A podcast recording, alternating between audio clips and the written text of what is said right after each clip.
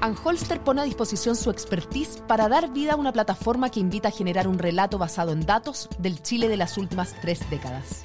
Bienvenidos al podcast de Chile en 30 años, desde el retorno a la democracia al estallido social en datos, con la conducción de Connie Stivicic. ¿Cómo están ustedes? Bienvenidos de nuevo a este podcast Chile en 30 años del retorno a la democracia, el estallido social en datos, esta plataforma creada por Anholster para exponer información y estadísticas nacionales que nos permitan ir generando un relato basado en datos del Chile de las últimas tres décadas. Hemos escuchado hablar del salario mínimo muchas veces, a veces solo cuando hay negociaciones, etcétera, pero este hace poquito en particular, después del incremento que se acordó recientemente en el Congreso que va a permitir llevar el salario mínimo a 500 mil pesos.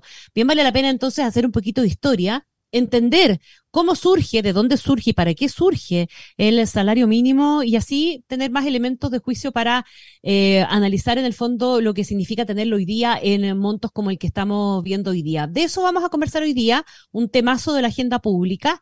Eh, y está con nosotros Tomás Raúl, director del Instituto de Economía de la Universidad Católica. Tomás, bienvenido, ¿cómo estás? Hola Connie, muy bien y muchas gracias por la invitación.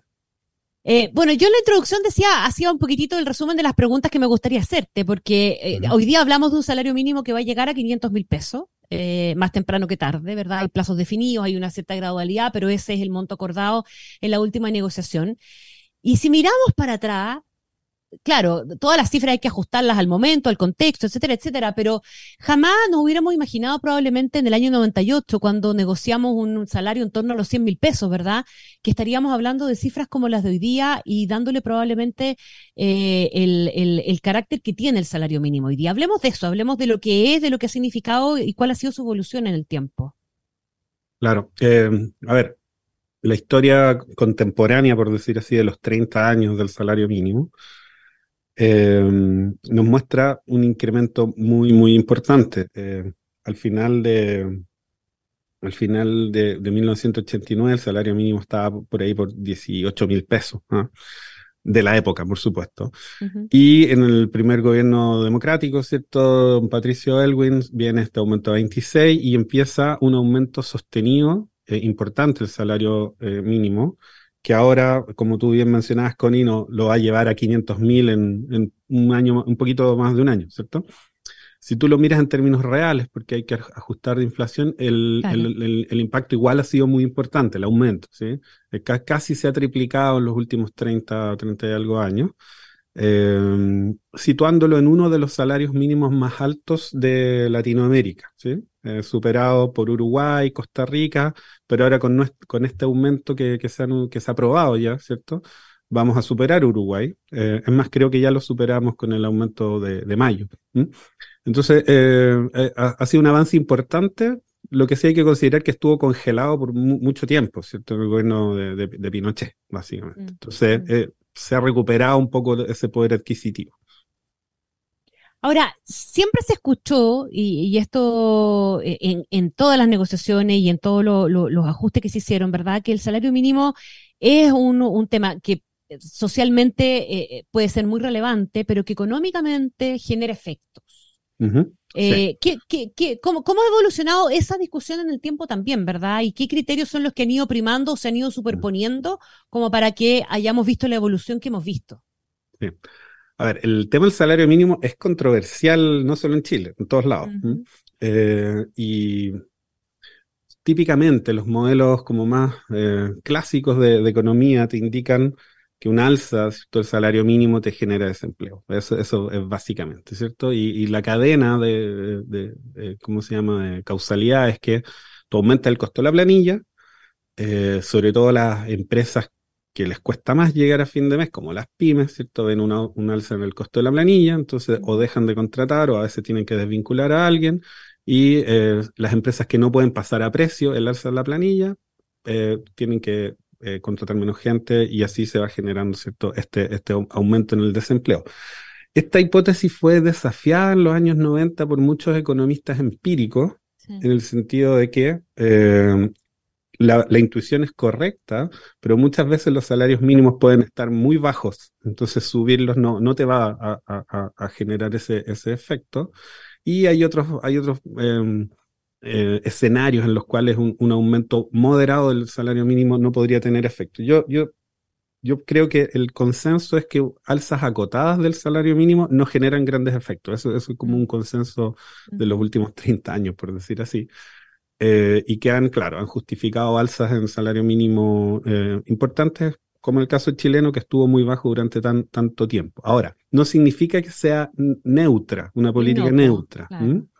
Entonces, si yo te digo que tenemos una masa de, de, trabajadores empleados hoy en día de 9 millones, y si aumento el salario mínimo, estoy inventando, ¿eh? 50 mil pierden el empleo, tú, si tú calculas, dices, oye, pero no es tanto, es como que me sube el desempleo de 8,7 a 9, ¿ah? eh, ¿cambia el mundo? No, probablemente en, cifras macro no cambian, pero esas personas que van a perder el empleo, por supuesto, que, que, que, que van a y las pymes que van a cerrar. Entonces, por eso esta alza eh, que se ha aprobado ahora viene acompañado, no, no es sola, ¿cierto? Viene con muchos subsidios, con muchas cosas por, el lado. Asumiendo que efectivamente ese impacto es real y existe. Por supuesto, por supuesto. Y sobre todo en el mercado laboral chileno de hoy en día que a pesar de la recuperación y todo eso, eh, estamos rezagados. Todavía no alcanzamos los niveles pre-pandemia en términos de ocupación. Y el eh, impacto, Tomás Raúl, y el impacto en la informalidad de la existencia de salarios mínimos altos, eso también es una consecuencia, ¿no? Sí, también puede afectar la informalidad porque muchas eh, pymes en el fondo que no puedan cumplir, más allá que van a haber subsidios, pero eh, algunas entonces que no puedan cumplir, sí obviamente pueden tener la, tentación de contratar en negro, ¿cierto? informalmente por el costo laboral. ¿sí? Y en el caso chileno la informalidad está en torno a 27,4%, que es un número no despreciable. Es, es, mm. cierto que si uno se compara con países de la región, salvo Uruguay, que tiene menos informalidad que nosotros, estamos bien ¿ah? en contexto latinoamericano. Pero 27,4% es mucha, son muchas personas, son dos millones de personas que, que están sin contrato y sin seguridad social. Entonces, eh, es un tema también. Ahora, una cosa es el salario mínimo y otra es el ingreso mínimo garantizado. No son exactamente lo mismo. Expliquemos y en qué momento, en qué momento aparece y cuán, cuán necesario finalmente es también tener en esta, en, en, la lógica de estas definiciones uno garantizado. Claro, eh, bueno, el, ingreso mínimo garantizado eh, emerge, por decir así, en, el gobierno del presidente Piñera, en el segundo gobierno del presidente Piñera, y era para, para un, bono eh, para poder alcanzar los 300 mil pesos eh, líquidos ¿sí? claro. Eh, en esa época. entonces, quienes estaban en el mínimo recibían en torno a 45 mil pesos, más o menos. y eso tiene otra, tiene otra lógica, porque ahí el subsidio va directamente al trabajador. Los subsidios que se están hablando ahora van a las pymes, ¿sí? Eh, o a las empresas eh, de, cierto tamaño. Em, entonces consiste en dar como un piso, es una mezcla, ¿ah? no, no, es exactamente eso, pero como el del ingreso garantizado universal, ¿cierto? Que, que, que, se, ha, se ha discutido, condicional en que la persona esté trabajando, ¿sí? Porque en el fondo si tú das ingreso no laboral a una persona, los incentivos para que, para que esté en la fuerza de trabajo no, no, son. Entonces es una mezcla de esos dos conceptos, de garantizar un piso mínimo, pero condicional que la persona esté trabajando.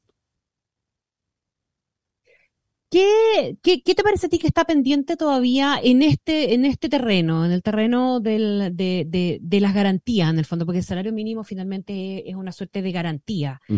Eh, ¿hay, ¿hay, algo que corregir? ¿Hay algo que, eventualmente pueda incorporarse a la ecuación de la, conversación respecto del salario mínimo? ¿O tú crees que ya se instaló como una cuestión que está garantizada y que mientras más alta sea, mejor, en definitiva? A ver, eh, Em, esto, es, dinámico. Entonces, quizás hoy en día, de hecho, hubo un amplio consenso en, en, subir el, salario mínimo a 500 mil a, julio del próximo año. Eh, esto es dinámico. Eh, recordemos, por ejemplo, en el gobierno del presidente Frey, cuando se subió el salario mínimo en, un acuerdo de tres años, ¿cierto? Y nos pegó la crisis asiática, la tasa de desempleo subió a 11,5%. Yo te aseguro, si uno retrocede en el tiempo y ve la prensa de la época, eh, bueno, muchos deben haber lamentado haber, haber eh, fijado un alza a tres años porque... De hecho, perdona, el, el gráfico que estaba publicado y también en, la página de Holster, en los 30 años, el, gobierno de Frey aparece con la variación más significativa del salario mínimo, 4,3%. Exacto, sí. Mm. Fue, fue, fue, un, fue una, alza eh, importante, sobre todo, de nuevo, porque había estado congelado mucho tiempo. El gobierno de Elwin subió, ¿cierto? Como 2,9-3% por ahí. Y, y, pero claro, si tú miras en, la historia, eh, eh, en promedio anual por gobierno es el, es el gobierno del presidente Frey el que más subió el, el, salario mínimo.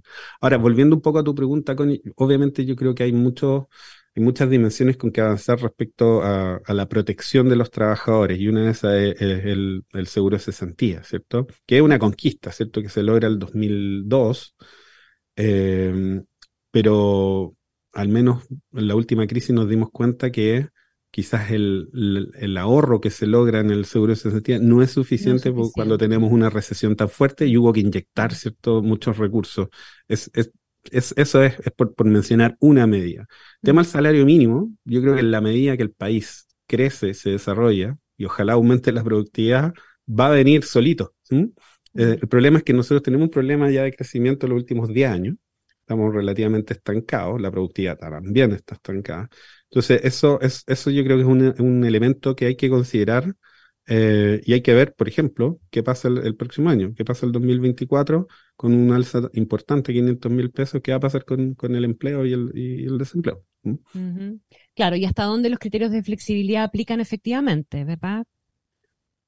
Cuando los hay cuando los hay, lo que pasa es que cuando tú, cuando tú eh, llegas a un acuerdo, firmas una ley y te comprometes a subir el salario mínimo, no hay vuelta atrás. Claro, es, como, es, como, cuando, es mm. como cuando bajas el IVA o subes el IVA y dices que después lo vas a volver para atrás. Imposible. claro, exacto. es lo mismo. Mm, exactamente. Exactamente lo mismo. Mm. Bueno, oye, súper interesante la, la mirada. Queremos darle las gracias a Tomás Rau, director del Instituto de Economía de la Universidad Católica, por ayudarnos a poner ahí en perspectiva los 30 años el tema del salario mínimo. Muchas gracias, un gusto. Muchas gracias a ti, Connie. Que esté muy bien. Y mm, la invitación es a seguir conectados y visitar el sitio www.decidechile.cl slash los 30. Anholster pone a disposición su expertise para dar vida a una plataforma que invita a generar un relato basado en datos del Chile de las últimas tres décadas. Bienvenidos al podcast de Chile en 30 años, desde el retorno a la democracia al estallido social en datos, con la conducción de Connie Stivicic.